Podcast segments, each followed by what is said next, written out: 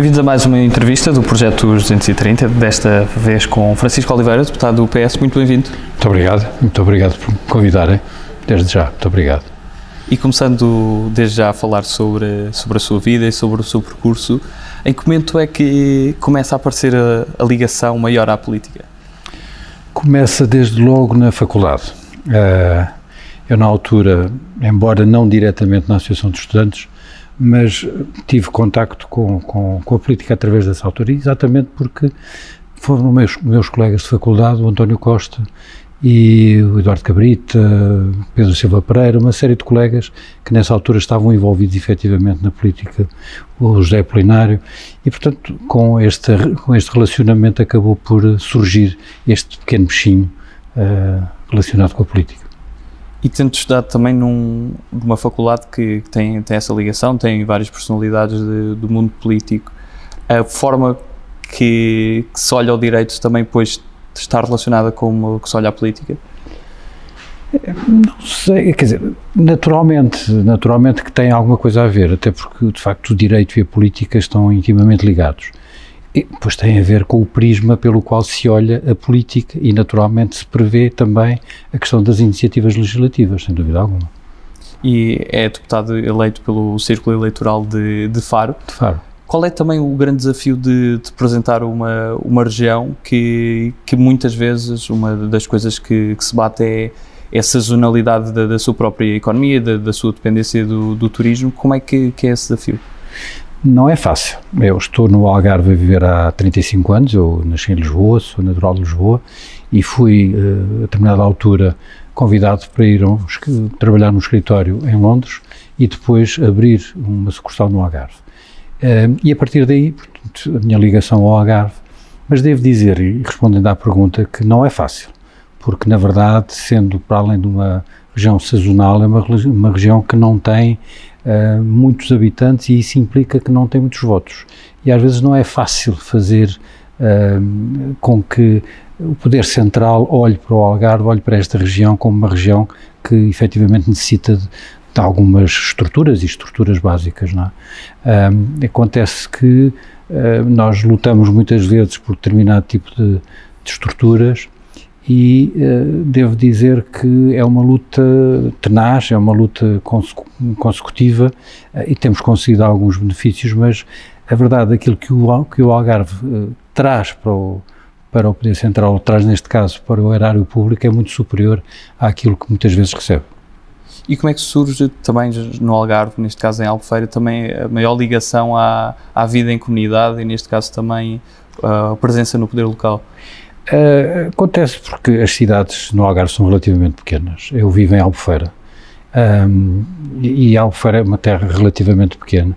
E de facto a ligação começou por, por, por pertencer ao partido, Partido Socialista, depois iniciar a atividade na Assembleia Municipal.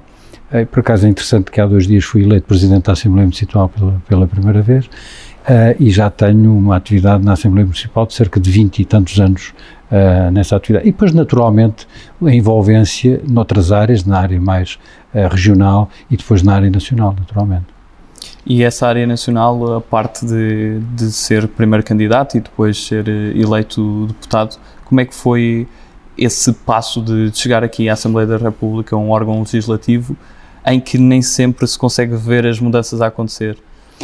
É verdade, olha, eu diria que foi, não diria por um acaso, mas de, realmente eu fui, uh, fui convidado a, ingressar a lista de deputados pelo Algarve em sétimo lugar. E não pensava, naturalmente, se calhar, em, em vir a ser deputado e, e, e, exercer as funções. Isto porque nós, uh, na anterior legislatura, tínhamos eleito só quatro deputados. E nesta legislatura elegemos cinco, sendo que três deles avançaram para o governo como secretários de Estado. Portanto, isto implicou a minha subida, que à partida não estaria prevista, uma vez que eu não estava nos quatro ou nos cinco primeiros lugares para, para, para, para ingressar efetivamente na, na Assembleia da República. E sente que a sua experiência profissional também o auxilia aqui nestas funções? Sem dúvida, sem dúvida que auxilia, porque no fundo a minha atividade sempre foi uh, e continua ainda a ser a de advogado. Portanto, eu sou advogado há cerca de 35 anos e sempre foi a minha atividade principal e nunca, e tentei, e ainda hoje tento, e, e, e faço por isso, não depender da atividade política atividade política para mim é de facto uma atividade nobre, mas não quero fazer depender essa atividade uh, de facto de, de, depender economicamente da mesma, não é? Portanto, por isso não ter pedido a exclusividade e continuar a, a atividade profissional que sempre mantive. No trabalho parlamentar, neste caso o trabalho de comissão, que nem sempre é um trabalho tão, tão visível, mas que, que é se calhar o trabalho mais, mais importante, é coordenador do grupo parlamentar da Comissão de Transparência e Estatuto dos Deputados. Quais é que são as grandes funções e missões de, desta comissão? No fundo, as grandes funções, uh, uh, que não são assim tão grandes, mas são funções de, no fundo, fazer cumprir a lei e fazer cumprir as regras e o Estatuto dos Deputados. Uh, na verdade, uh, há sempre uma ideia de que os políticos têm uma atitude uh, para com a lei, acima da lei, ou que não cumprem a lei. E de facto nós temos cada vez mais regras que nos impõem limites e limites muito precisos face à nossa atividade. E a, nossa intervenção nesta, nesta comissão é exatamente isso: é verificar que os formulários são preenchidos, que as declarações são efetuadas e que os deputados cumprem as regras a que estão adstritos. E sente que o papel do, do deputado neste caso também como elemento essencial da democracia representativa, foi perdendo credibilidade ao longo do, dos anos? Eu acho que foi perdendo credibilidade, infelizmente foi, e temos que reconhecer isso, mas também, por outro lado, acho que há uma certa necessidade de o próprio deputado ou dos deputados ou dos políticos provarem que são pessoas sérias e que são pessoas que estão aqui por bem. Um, e às vezes nessa uh, nesse uh, afame de, de, tentar provar isso acabam por impor regras sobre regras e que às vezes são, são difíceis de, de cumprir. É? E quais é que são os grandes desafios, nomeadamente, para haver essa maior aproximação entre o mundo político e, a própria sociedade, os cidadãos? Eu não sei, eu acho que naturalmente tem que haver uma consciencialização uh, da atividade, que a atividade política é uma atividade nobre. Um, eu penso que as novas gerações, infelizmente, não por, por, razões delas próprias, mas infelizmente estão um bocadinho apartadas da política. Talvez porque não tivessem vivido o 25 de Abril ou antes do 25 de Abril, talvez porque a vida no pós-25 de Abril tenha sido mais facilitada e, portanto, há de facto uma certa distância, um distanciamento dos, dos jovens ou das pessoas mais jovens. Por outro lado, Uh, muita gente fica descrente, até porque determinada situação não ocorre como, como pretendiam. Uh, apesar de terem votado neste ou naquele partido, às vezes desiludem-se porque não cumpriram com aquilo que, que, referiram no seu programa. Mas nem sempre é fácil e, e, realmente a experiência aqui na Assembleia demonstra isso.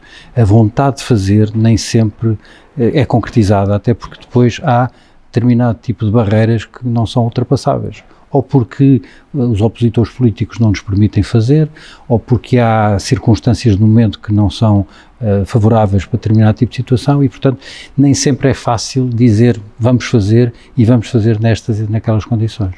E do tanto trabalho de, de, comissões e trabalho parlamentar, quais foram os desafios que, que encontrou e, sobretudo, que momentos mais intensos é que viveu aqui dentro? Olha, naturalmente que, que, as intervenções em plenário são sempre intervenções eh, com algum peso, até porque nós não estamos a falar dentro de uma sala, estamos a falar para o país muitas vezes e estamos a falar para uma audiência que, que é uma audiência uh, enorme. Uh, mas o trabalho de comissão é um trabalho muito interessante, porque é um trabalho de rigor, de alguma profundidade e é aí muitas vezes que se descobre os pequenos problemas ou as pequenas situações e as grandes soluções às vezes para alguns dos problemas. E estando também na, na Comissão de, de, Assuntos Constitucionais, Direitos, Liberdades e Garantias, sendo não só por ser eh, a primeira comissão, uma, uma comissão de, de grande importância, que se começou a ter mais noção, sobretudo agora com, com a questão da pandemia e de, das medidas que tiveram que ser impostas, da noção que, que o Parlamento, uh, enquanto também órgão de soberania com, com peso importantíssimo, uh, tem impacto na vida do, do cidadão? Sem dúvida que tem impacto, porque a legislação naturalmente afeta os cidadãos. Eu acho, e talvez por ser a minha primeira experiência a este nível, acho que ainda é muito burocrático. Acho que ainda é um sistema que eu diria relativamente arcaico.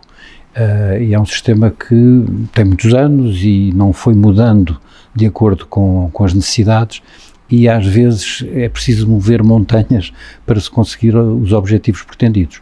Naturalmente, com boa vontade e depois com, com a organização e com a orgânica entre os, entre os colegas, conseguimos, mas há de facto ainda muitas barreiras burocráticas que é necessário ultrapassar. Passamos agora à segunda parte da nossa entrevista e nós começamos sempre com, com escolhas. E a primeira escolha é sempre a mesma entre humildade e ambição. Ai, humildade, sem dúvida. Obama ou Kennedy? Obama. Cães ou gatos? Gatos. Rui Veloso ou Chute? Rui Veloso. Holanda ou Macron? Holanda. Nelson Mandela ou João Paulo II? Tenho dificuldade, muita dificuldade entre um e outro. Sagres ou Superboc? Uh, eu bebo pouco, pouco álcool, mas Superboc. Liberal ou conservador? Uh, eu diria social-democrata. Amália ou variações? Variações. Centro-esquerda ou esquerda? Esquerda. Lídia Jorge ou Manuel Alegre? Lídia Jorge. 230 ou 180, falando do número de deputados? 230. Quem é aquela personalidade da política, da política ou de outra área, nacional ou internacional, que gostaria de conhecer melhor? Uh, não sei, talvez, agora pensando assim, alguém da área internacional, talvez o, o João Paulo II. Uh, de facto, seria, seria o João Paulo II, neste caso o Papa Francisco. E qual era a primeira pergunta que lhe faria? Não sei, eu acho que ficaria tão encantado por estar perante uma pessoa tão, tão humilde um, e tão, uh, tão dada à humanidade que não sei, naturalmente teria que discorrer a conversa e correr por si próprio, não, não teria assim uma pergunta por ir além, mas acho que facilmente a, a, a conversa correria. E se fosse um almoço, qual é que seria esse prato principal? Ah, teria que ser um prato leve, um prato de peixe, algo mais leve. Do Algarve? Se possível, peixe do Algarve, ou um bom marisco, sem dúvida. E no mundo da música tem assim algo que coisa mais? Sim, eu gostava muito de, de, música dos anos 60, 70, naturalmente, já lá vai alguma idade, um, e desde John Baez, uh, Simon Garfunkel, toda uma série de músicas relativamente calmas. Não, não tenho predileção por aquela heavy metal e por outro tipo de, de, de música mais pesada. E na literatura? Literatura, olha, uh, literatura, Saramago é uma coisa que eu gosto, mas que precisa de algum, alguma profundidade. Uh, o que tenho lido ultimamente são romances históricos e romances históricos ligados à nossa história de Portugal e mesmo a histórias uh, internacionais. E de facto, eu, como sou um amante de história, uh, o romance histórico é uma coisa que me, que, me atrai. E falando um pouco de, de, história, neste caso, Manuel de Oliveira tem, tem aquele filme do Nono, ou Vanglória de Mandar, um pouco a retratar uh, os piores momentos ou os momentos mais baixos da história de Portugal. Qual é que considera que, dentro da nossa história, acaba por ser o momento que estivemos menos bem ou, ou que Portugal estava numa situação mais fragilizada? Eu acho que Alcácer Quibir é nitidamente a tentativa de explorar algo que, para, para o qual não tínhamos capacidade ou não tínhamos visão ou não tínhamos a noção daquilo que poderíamos encontrar e, portanto, é, é uma verdadeira, é uma derrota em toda a linha, naturalmente. E qual é o momento que acaba por nos definir mais enquanto povo e ser marcante? Eu acho que, para definir enquanto povo, Uh, eu acho que a questão da própria libertação dos Filipes de Espanha uh, foi algo que nos marcou em termos da liberdade e da autonomia. Nós fomos realmente um povo que, embora com invasões francesas, com poderio inglês, com a história do ultimato, com tudo mais, sempre soubemos manter alguma, alguma não, eu diria independência, total independência relativamente a este tipo de situações e de, e de invasões eventualmente, porque, como digo, quer as francesas, quer as filipinas, levaram-nos a, a estar durante algum tempo sob o jugo espanhol e francês. E se pudesse visitar um país que ainda não, não visitou, qual é que seria o primeiro dessa lista? Uh, não sei, eu, felizmente tenho tido a facilidade e a felicidade de, de viajar bastante mas devo referir que o Oriente ainda não está completamente explorado e, portanto, um Japão, eu estive já na China e em Macau, mas o Japão seria um país que me atraía, não só pela questão de, do Oriente-Ocidente e, portanto, daquela ligação e, e, e, daquilo que é cultura oriental misturada com, com uma cultura europeia que lhes foi transmitida pelos americanos no pós-guerra, naturalmente. E o que é que mudou na sua vida desde que foi eleito deputado?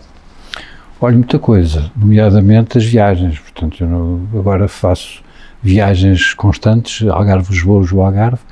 Uh, mudou a falta de tempo, ou seja, menos tempo uh, na minha vida, uh, mas por outro lado dá alguma garra, no fundo, tentar resolver tentar solucionar e tentar ajudar a determinado tipo de situações e, e estar por dentro de, das questões e verificar que estando por fora Uh, é fácil às vezes uh, dizer bem ou mal, mas estando por dentro verifica-se que as coisas não são tão fáceis quando estando lá fora e, e tendo a noção de, das coisas por fora. E o que é que, sendo deputado, gostaria mesmo de mudar? O que é que gostaria de mudar? Olha, necessariamente uma coisa fundamental que tem a ver com, com algo que me aflige profundamente, que é a pobreza infantil. A pobreza em si é dramática, mas a pobreza infantil é uma coisa que me, que me choca profundamente, sabendo-se nós que a este ritmo, e, e, teríamos que desenvolver realmente um ritmo no sentido da melhoria, que a este ritmo levaremos cerca de 80 anos para tirar uma criança que está em pobreza infantil do, das gerações futuras, porque esta situação de ser pobre infantil implica ser adulto infantil e o filho e o neto e por aí fora. E, portanto, são situações que tinham que ser uh, ultrapassadas mais rapidamente. Passamos um conjunto de palavras soltas. Peço que, que, me diga numa ou em poucas palavras o que é que associa a cada uma delas. A primeira é a educação. A educação, uh, eu acho que educação é poder. Educação é poder. Nacional 125. Uh, é desastre. Transparência. Transparência é fundamental. Integridade. Uh, faz parte dos. É, é um princípio fundamental. Pessoas com deficiência. Pessoas que têm que ser, uh, que ser acarinhadas e que têm que ser olhadas numa perspectiva de diferentes e não de deficientes, mas sim de pessoas diferentes e muitas delas podem dar grandes contributos. Eutanásia. Eutanásia é uma questão é uma questão complexa mas eu devo dizer que votei favoravelmente a lei da eutanásia e votei favoravelmente por várias razões, entre as quais pela forma como a mesma está redigida. Ou seja, as barreiras e os travões são de tal maneira uh, visíveis que não me parece poder haver qualquer coisa para além disso, ou seja, para além de, de, da verdadeira eutanásia numa situação de, de extremo limite. Precariedade precariedade, uh, algo, a, algo a, a terminar, a, a, acabar com. Médicos? Médicos, uh, uma classe protegida. E médicos, neste caso, no Algarve? É terrível, porque infelizmente não sabemos porquê, mas os médicos não, não, não aceitam, não abraçam as carreiras no Algarve. Jovens? Jovens uh, são o futuro e são a esperança. Idosos? Idosos são, eh, eu diria, são, eh, são talvez a sapiência, são, são de facto livros eh, andantes e vivos que nos podem ensinar muita coisa. Regionalização? Fundamental. Sistema eleitoral? O sistema eleitoral, para já, penso que, que está correto. Eu, quando diria correto, naturalmente com algumas aflições. A questão, por exemplo, que me colocou há bocado entre os 180 e os 230, é, eu sou, não sou muito a favor dos, dos 180, por uma razão muito simples, porque isso implicaria que a representatividade dos partidos mais pequenos poderia ser eventualmente eliminada e, portanto, podíamos estar somente entre dois partidos ou três partidos grandes uh, e isso, na verdade, não, não traz a verdadeira representatividade que devia trazer. Futuro? Futuro eu vejo com, com, com bonomia e vejo com uh, com uma ideia de que necessariamente vamos melhorar. Aliás, basta verificar e olhar para aquilo que nós éramos antes de 25 de abril de 74 e o percurso que percorremos. Hoje em dia podemos dizer, bem, as coisas não estão tão bem, mas se olharmos para há 40 anos atrás, e não foi assim há tanto tempo, o país era um país pobre, um país, eh, de facto, com muitas dificuldades. E se pudesse resumir Portugal numa palavra, que palavra escolher? Eu diria, eu diria esperança. E para terminar, que mensagem é que gostaria de deixar aos portugueses? Uh, gostaria de deixar uma mensagem de esperança e de que temos sim capacidade. Os portugueses não são menos do que outros, uh, outros cidadãos do mundo e isso revela-se muitas vezes por uh, cidadãos portugueses que estão efetivamente fora do país e que demonstram ter inúmeras capacidades que muitas vezes aqui não são reconhecidas, mas que demonstram que temos capacidade para fazer tão bem ou melhor do que os outros fazem lá fora. Francisco Oliveira, muito obrigado pela sua participação. Nada, muito obrigado eu por me terem convidado. Obrigado a todos lá em casa. Continuem a acompanhar aqui as 230 entrevistas aos deputados da Assembleia da República. Até à próxima.